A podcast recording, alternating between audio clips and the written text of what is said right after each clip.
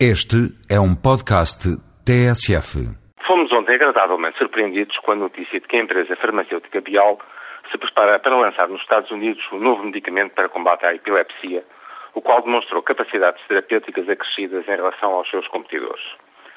É, em primeiro lugar, uma boa notícia para aqueles que sofrem deste mal e certamente para o crescimento económico dessa empresa, pois irá penetrar no mercado que vale, apenas neste segmento, cerca de 4 milhões de dólares por ano. Perguntará à maioria dos ouvintes o que é que há verdadeiramente novo na notícia, pois quase todos os dias as farmacêuticas lançam novos medicamentos.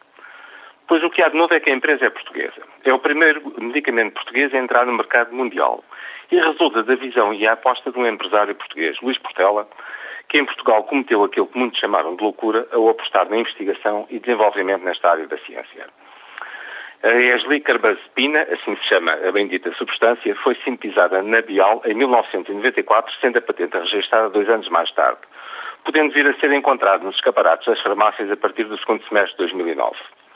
Ficam assim pelo meio 15 anos de investigação, desenvolvimento, o ultrapassar diferentes fases de aprovação em ensaios clínicos e, sobretudo, 300 milhões de euros de investimento a cargo da Bial.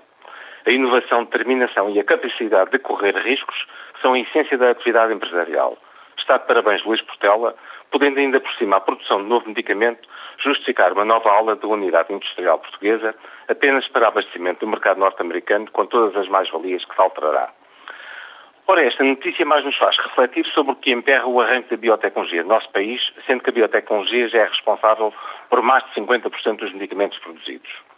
Ora, o que emperra a biotecnologia em Portugal é essencialmente o oposto das virtudes demonstradas pela Bial. Como se viu, o tempo de desenvolvimento foi de 15 anos e o investimento, verdadeiro capital de risco, foi de 300 milhões de euros. Pois em Portugal não só a maioria dos empresários não se interessa pelo setor, havendo contudo felizmente outras exceções, como sobretudo não existe capital de risco adaptado a este setor e que entenda os longos tempos de retorno muito diferentes de outros negócios que em 4 ou 5 anos já dão lucro. Ora, este é precisamente um dos maiores constrangimentos a vencer. As sociedades de capital de risco e a banca em particular têm, a meu ver, também a obrigação ética e nacional de aplicar em parte dos seus, por vezes, monstruosos lucros naquilo a que a economia verdadeiramente necessita e de que a Bial nos deu um belo exemplo. Inovação que cria competitividade do país em termos internacionais. O argumento que não é o negócio da banca, ainda que tenha capitais de risco, é falacioso e esconde o pior que esse mercado pode ter – a vertigem do lucro rápido com baixo investimento. Portugal não sairá da crise económica e de crescimento se não resolver o problema da inovação e da competitividade. Se para tal for necessária a intervenção orientadora do Estado, mesmo nos setores de capitais de risco, pois que venha já e com a banca pública a dar o exemplo.